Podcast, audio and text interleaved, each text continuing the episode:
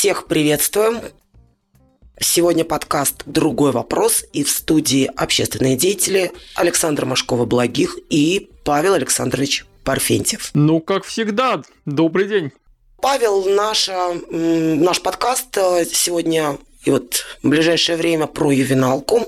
В прошлый раз мы обсуждали историю и корни возникновения э, вообще такого понятия, как контроль над семьей. А сегодня я предлагаю ответить, в общем-то, на э, часто встречающийся вопрос. Слушайте, а действительно людей, вот как, как, ну, скажем, есть плохие родители, но это факт. Люди действительно могут воспитывать своих детей как попало. Но если за этими людьми ну, там, периодически будут приглядывать, присматривать, то это, наверное, будет не совсем плохо. Но вот более того, я даже вот углублю вопрос, ну, так как мы традиционалисты, и э, у нас есть определенные волнения, но, например, у нас есть группа людей, воспитанных в либеральных ценностях, в поддержке гомосексуализма и прочего, и вот они, не дай бог, вот возьмут детей, начнут их воспитывать в своих ценностях, и как вот не вмешаться, не проконтролировать? И, и вообще, вот что происходит за этими закрытыми стенами? Вот этот вот вопрос, который был поставлен в XVIII веке, в общем-то, отзывается у нас у всех, и в этом нам периодически кажется какое-то разумное зерно. Вот э, что вы ответите на это? Ну, я отвечу на это, во-первых, сначала немножко провокативно. Скажу, что э, то, что касается либеральных отдельных семей, которые у нас есть, они будут, если воспитывать в своих ценностях, то они будут воспитывать своих детей, а не наших. А если все общество будет при этом настроено правильно, если все общество будет при этом находиться в поле правильных ценностей, то э, на самом деле те люди, которые будут хотеть вот так воспитывать своих детей, они всегда будут в очень маленьком меньшинстве или просто э, сами собой изнетиться. Поэтому на эту тему я бы просто не беспокоился. Что касается, потому что либералы, они опасны тогда, на самом деле, когда они начинают массово воспитывать чужих детей и обучать их своих цен... своим ценностям, что они пытаются, собственно говоря, делать во всем мире, используя как раз систему ювенальной юстиции, что характерно. Кстати, да, я хотела бы добавить а, знаменитые, знаменитую конференцию, да, на которой собирались либералы и говорили, а, традиционалисты рожают слишком э, много детей, а вот либералы э, почему-то, когда так происходит, рожают слишком мало детей. И буквально через одно поколение э, либералы вымрут естественным образом, потому что воспитанные дети традиционалистов буквально забьют их массой. Но это я так вставку не могла, не могла не удержаться. То есть, откомментирую вас, Александр, на самом деле, если ситуацию оставить идти естественным образом, то либералы сами исчезают, а традиционалисты плодятся, размножаются и своих детей воспитывают. И проблема на самом деле сейчас в том, что традиционалисты и вообще семьи не оставлены в покое и не оставлены развиваться своим естественным образом. Проблема именно в том, что вот эти естественные семейные механизмы уже 200 лет, как мы с вами в прошлый раз э, начали про это говорить, и особенно интенсивно, конечно, в последние десятилетия, они активно разрушаются. Родители отодвигаются от воспитания детей, и, соответственно, вот эта система вся трещит по швам, а дальше начинает трещать по швам все общество, трещать по швам демография и так далее и тому подобное. Да, так все-таки, Павел, э, так надо под, подсматривать, что происходит в семьях. Ну, немножечко подглядывать, немножечко ну, подзалезть в них. Ну, кому плохо-то от этого будет? Нет, не надо подсматривать, что происходит в семьях. И смотрите, здесь э, ведь очень э, простая на самом деле история. Э, семья – это творение природы, одно из величайших творений природы на самом деле. И семья устроена природой, как устроен человеческий организм, очень гармонично.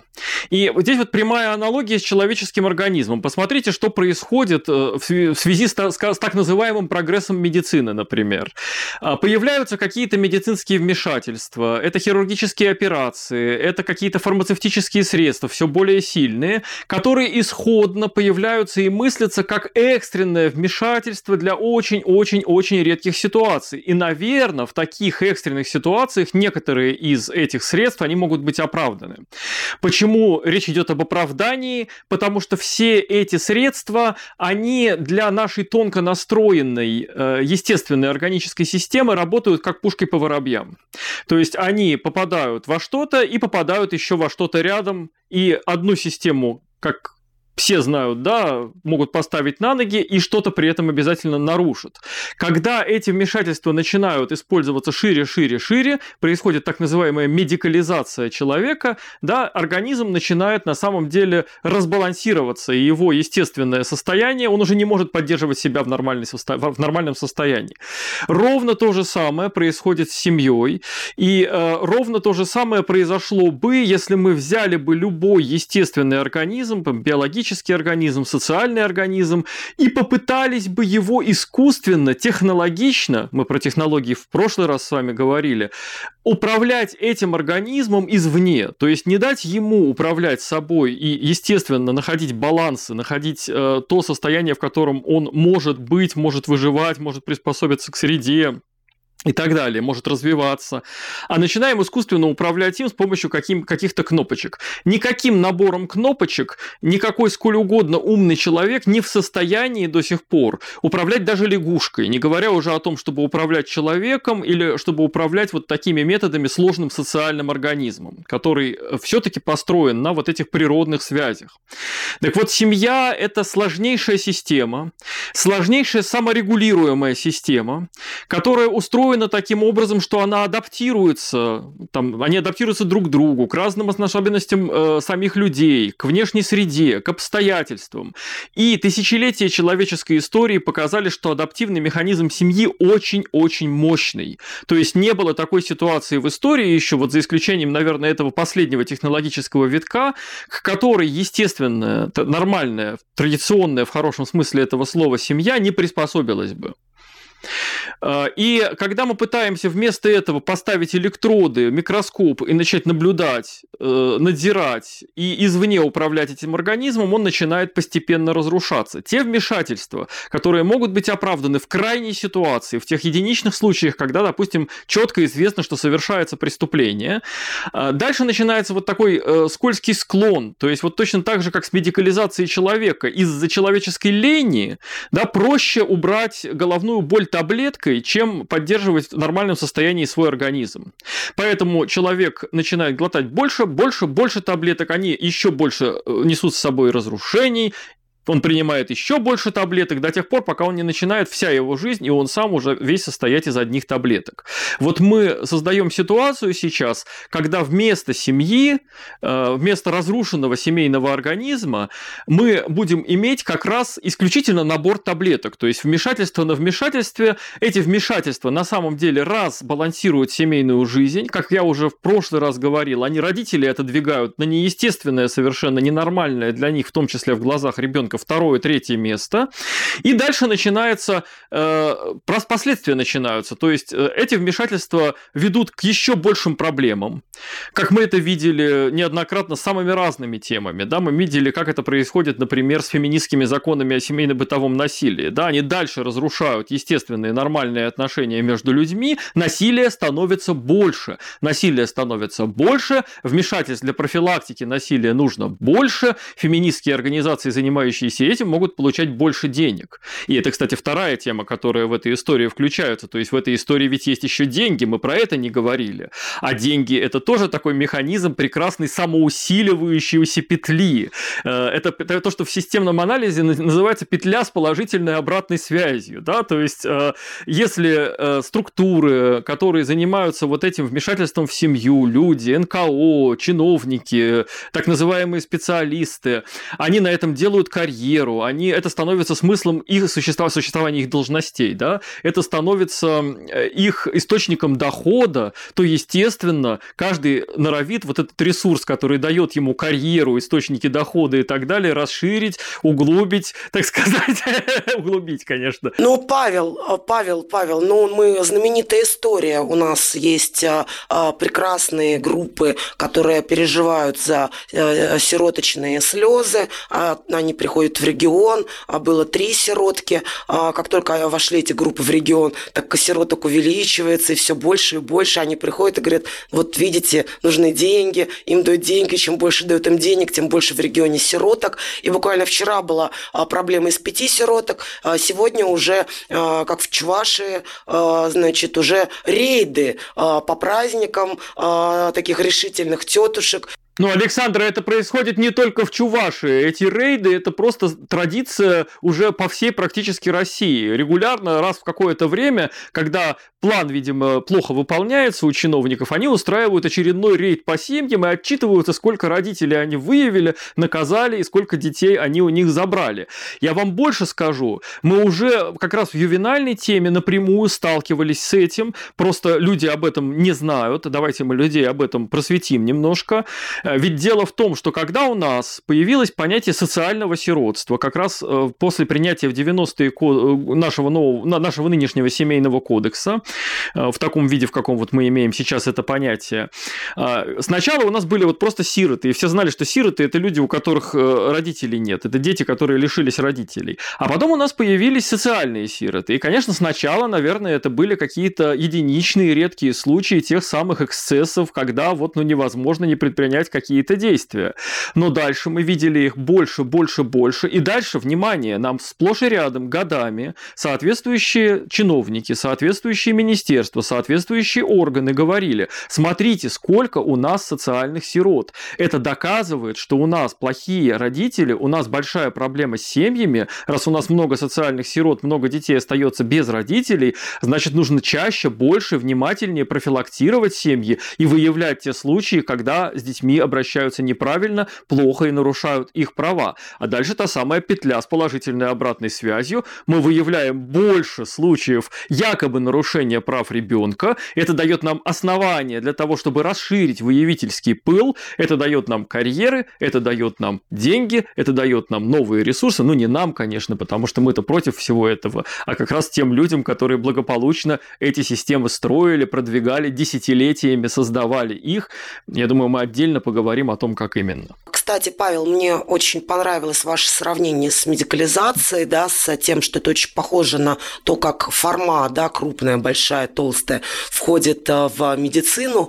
И я могу, ну, у меня позиция такая, что э, фарм-гиганты э, уже давно подменили собой подлинную медицину, когда человек рассматривается весь, в целом, аккуратно, бережно и так далее. А, очень понравилось это ваше сравнение. И я, кстати, знаете, подумала о том, что ведь это сравнение в ну, вот нарушение вот этого, э, этой системы касается не только же детей, но и тех же стариков.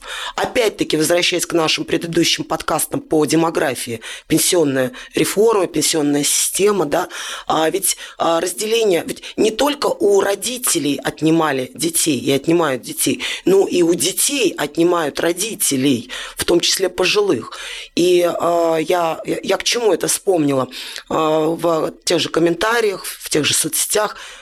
люди часто ну, старики жалуются, да, что остаются одни, а дети не видят, например, смысла в стариках. А ведь вот этот вот тонкий механизм а, межпоколенчатый, он же был настроен тысячелетиями и работал а, красиво, правильно на поддержание друг друга. И вот обратите внимание, Александр, здесь можно вернуться а, к той теме, которую мы затронули с вами в прошлом выпуске, когда говорили о корнях. Если мы говорим о традиционной системе ценностей, о традиционной культуре, старики – это люди, которые вот эти стабильные, незыблемые, вечные ценности проживают всю свою жизнь. Они имеют опыт в традиционной культуре укорененности в этих ценностях. И этот опыт, он бесценен. Эти ценности такое же значение имеют для всех поколений дальше. Они неизменны, они вечны. И поэтому стариков ценят, их уважают и смотрят на них как на своих предшественников и драгоценных учителей. Что происходит в ситуации, которая как раз возникает в системе модерн, модерна, то есть в системе вот этого, во-первых, крайнего индивидуализма, вычлененности. У человека нет прошлого, у человека нет будущего, ведь он вычленен не только из отношений э, горизонтальных во времени, но и из отношений протяженных во времени. То есть он отрезан от своего прошлого, отрезан от своего будущего, он просто атом. И, э, скажем так, критерием ценности этого атома, тем, что находится внутри его системы ценностей в ядре, оказывается некая полезность полезность, эффективность, которая, добавлю я, на практике всегда оказывается полезностью, эффективностью и удовольствием не для него, а для какой-то правящей группы, да, для какой-то правящей элиты. Вот эта э, полезность, да, искусственно, которая поставлена в цель, которая тесно переплетается с технологией, всегда и с развитием, прогрессом технологии, и оказывается, что центральной ценностью оказываются какие-то вот технологические вещи, которые меняются каждые 5, 10, 15 лет или даже еще быстрее, и оказывается, что человек-то э, прошло 10 лет, он уже старик, который не, ну, не нужен никому, потому что у него уже те ценности, в которых он развивался 10 лет назад, пусть они технологические, они уже устарели, а появились новые, которые в центре у новых людей, а эти новые он не умеет. То есть это искусственно продолжает разрушать вот эту связь, даже не между поколениями уже, обратите внимание, даже между когортами в одном поколении, да, то есть с разницей в 5-10 лет уже нету связи между людьми, уже это оказываются разные ломтики, отрезанные друг от друга. И, конечно, тем самым правящим элитам, да, которых я упомянул только что, э, такими отрезанными ломтиками, между прочим, гораздо проще манипулировать, гораздо проще управлять. Я думаю, что это не в последнюю очередь одна из причин, по которой эта система сложилась. Павел, с другой стороны, такие подобные отрезанные ломтики на коротком этапе выгодны правящим элитам, а на длинных э, этапах это толпа каких-то ломтиков, не способных создавать что-либо. И самое интересное, что нынешние элиты часто становятся продуктами э, и сами являются ломтиками, которые тоже не способны мыслить и планировать на долгострой. Мы все стали жить продукция, э, такая бракованная продукция создает бракованное будущее.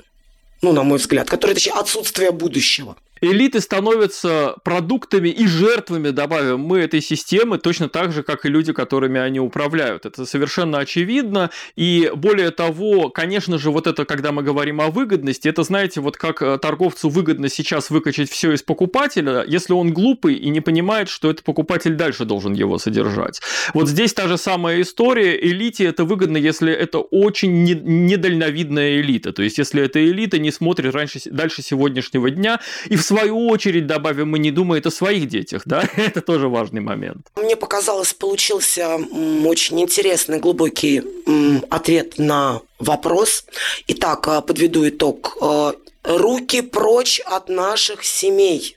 А, семья – это саморегулируемая структура, идеальная конструкция, в которой хорошо и обычному человеку, и даже вот этим самым элитам. А в погоне за сиюсекундной прибылью не упустите свое собственное будущее тоже. Ну что, продолжим наш разговор в следующий раз. До встречи. Всего доброго.